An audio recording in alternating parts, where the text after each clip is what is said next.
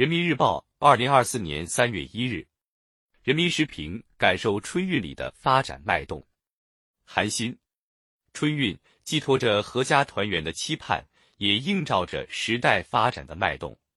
据初步统计，春运前三十三天，全社会跨区域人员流动量达到七十二点零四亿人次。新兴的旅游流、休闲流与传统的返乡流、务工流相叠加。汇聚成澎湃的春运潮流，也蕴含着不小的消费潜力。应对超大运量，离不开强大的运力支撑。经过多年建设，神州大地上一张日益成熟的综合立体交通网已然铺就。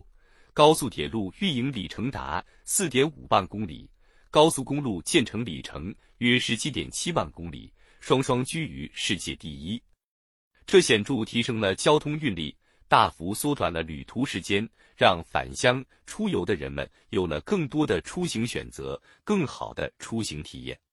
今年伊始，各地重大交通基础设施项目陆续开工建设，不断形成有效投资实物工作量。不断挺起的交通骨架，持续之密的运输网络，不仅让春运的行程更加舒适，也为大国经济畅通了脉络，增添了动能。如何应对春运大客流，一度被视作难解的课题。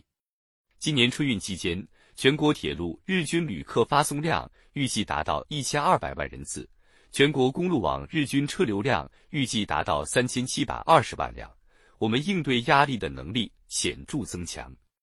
这与各类智能设备和先进技术的运用密不可分。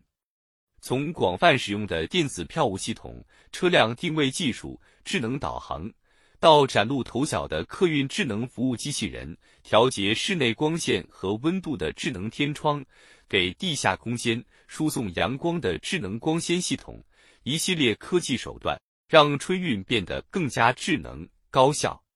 还要看到，如今春运已经发生了结构性变化，传统营业性运输，包括铁路、公路。民航、水运客运出行人次只占总人次的两成左右，其余都是自驾车出行。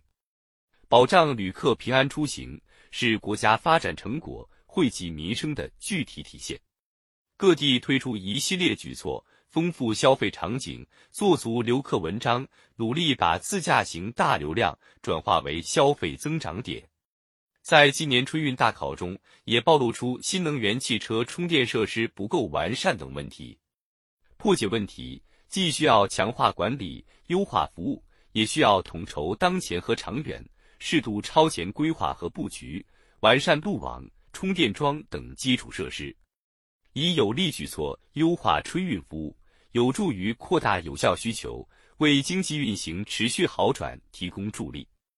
超大运量的背后有着新的发展机遇，返乡的人们不仅带来了团聚，更带动了消费。